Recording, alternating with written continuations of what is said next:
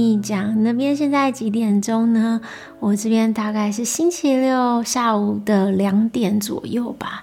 然后我知道过去这一周刚好是华人地区的农历新年，那就希希望大家都有个愉快的新年喽。那这这礼拜要来分享什么呢？我想要来分享一个偏执狂的小笼包情怀。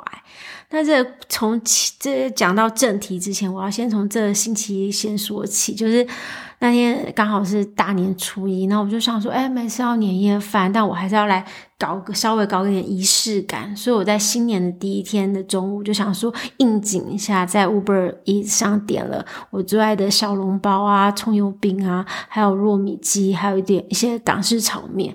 没错，就是一个女生可以吃这么多。我反正我就失心疯的疯狂点，然后等了大概快四十分钟，终于东西送到了。一打开就发现，哎，我这我订的那个糯米鸡变成虾饺。我想说算了，反正就只是 report wrong item，也不影响我开吃的兴致。结果开始吃到第一口葱油饼的时候，我就发现，哎，为什么这个和我去年踩雷的那家葱油饼吃起来那么像呢？一样难吃。接着我又打开小笼包，哎，我想说为什么这和我去年那家踩雷的餐厅的小笼包包装一模一样？接着我就想说，我是不是眼花，又订到去年那家踩踩雷的餐厅？所以我就开始打开 Uber Eat 的 history，然后发现说，哎，我过去嗯呃去年过年点的那家餐厅和这一次外卖的这家店，其实不两家店明明完全不一样的店名。然后我又去看那个外卖上的订单。Oh my god！既然是我去年踩雷那一家餐厅出来的，我恍然大悟，原来我现在吃的食物是我去年那一家超难吃的餐厅出来的。然后我就觉得这，如果是店家在 list 上写说哦，这是某某某的分某某店的分店，那我觉得这样也就还好。但为什么 B 餐厅的食物会从 A 餐厅出来呢？所以我过年的第一天就大走心，我就马上和 Uber E 反映，我说这有点是诈欺的诈骗的意味耶。我还是我还说 Please correct this behavior，然后是他们完全退费，我还是觉得这对消费者其实是一个不好的。经验。后来晚上我和我老公讲这件事，他也冷冷的就不理我。然后我想说算了，可能是我为了吃东西太激进了。接着日子来到了星期五吧，就打算开箱这礼拜 M 总送来的东西。结果开到一箱不是亚马逊的盒子，一打开，天呐，两袋没有冰的小笼包诶，我就问我老公说是怎么一回事？他说这是他从 DoorDash 上订的，就是 DoorDash 和那个 Uber E 都是美国。北美算是很大的外送平台，他说是他准备的年货，所以他星期一听到我讲小笼包的事情，他根本不敢吭声。然后他说那个店家就一直延迟订单，原本说要二月一号 schedule 发货，但是一直到二月四号都没有出货。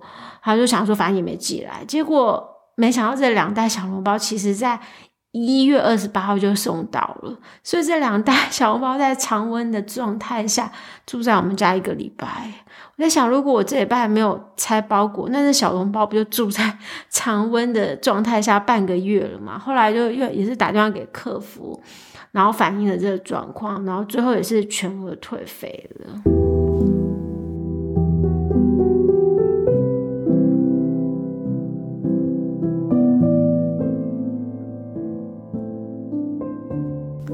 有鉴于这过去这个礼拜发生这两件小笼包事件，我决定要来分享我过去几年偏执的小笼包情怀。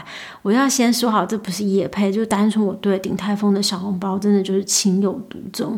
理由是我就是对那十八折就十八折这个两这这这个词的小笼包有一种莫名的偏执。就我以前在台湾的时候，公司附近就刚好有鼎泰丰，所以有时候加班的时候就会先 跑去买个半笼垫垫肚子。然后如果是我一个人去的时候，我一定必点的是小笼包，还有排骨蛋炒饭。然后如果是和朋友一起 share 的时候，我会看朋友的喜好，有时候会加点那个鸡汤或者红油。抄手，然后和妈妈去的时候一定必点小小黄瓜。